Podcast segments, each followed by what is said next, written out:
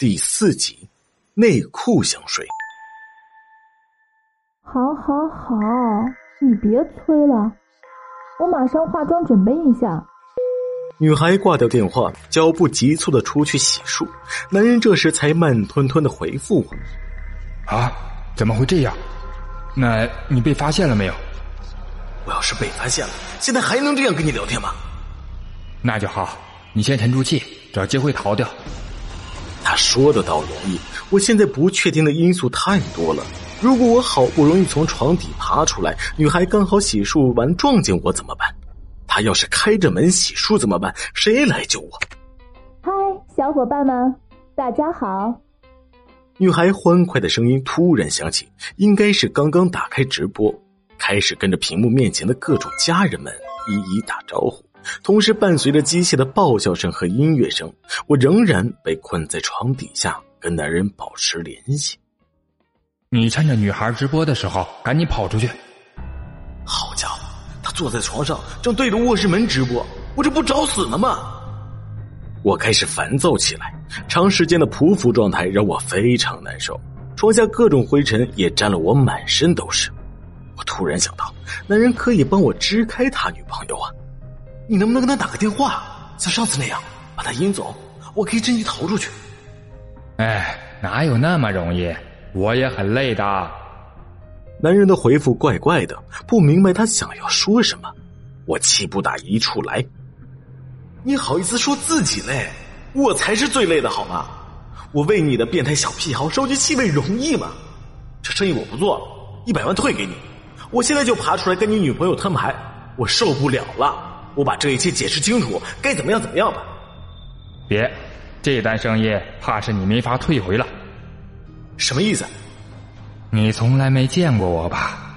因为其实我根本就不存在。别给我整这些中二病，死宅男！情绪上来之后，我愈发控制不住自己，压抑的只想赶快结束这一切。他软下来。等等等等，你先冷静。别爬出来吓到我女朋友！你听我说，其实我也不是故意为难你。你这两次来到这里发生的突发事件，其实并不是偶然，因为一帆风顺的故事情节还是太平淡了。我想增加一些刺激的味道，所以就委屈你了。你什么意思？你是不是早就知道我会被困在这里？你怎么还没听懂？是我算好了每件事的发生时间，故意让你去被困住的。我想看你怎么逃脱，这可太刺激了！你也有病吧？我他妈的不陪你玩了！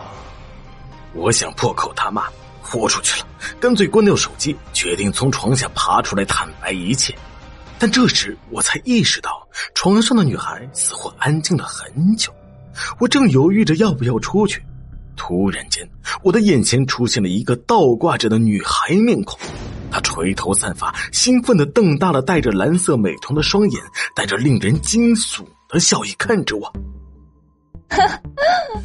你怎么还不出来呀？我都等你好久了，快跑呀！再不跑，我就报警来抓你！我像只土拨鼠一样尖叫了起来，那一刻真是要吓疯我了。我以为他什么都不知道，但其实他什么都知道。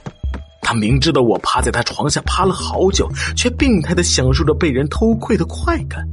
当我鬼鬼祟祟的闻着他的鞋子的时候，当我像条狗一样藏在厨房的时候，他一定也会觉得自己被陌生人爱到病态了吧？他为什么要这么做呢？他自称是体验派，有自恋型人格，因为精神问题无法正常生活，只能在家里直播写网文，还利用陌生人满足自恋欲。他完全不愁钱，只愁生活少了快感。这种自恋狂，他根本就不是我刚开始想象中的无辜受害者，我也没必要因此而感到羞愧。我这个天才调香师被耍得团团转，最后才知道所谓的男人根本不存在，一切都是这个陌生女孩自导自演的一场戏。因为这件事受了刺激，我在家宅了好几天，连游戏都提不起精神。这一天，我正盯着电脑屏幕出神，过了一阵儿，才意识到手机上又多了一条新消息。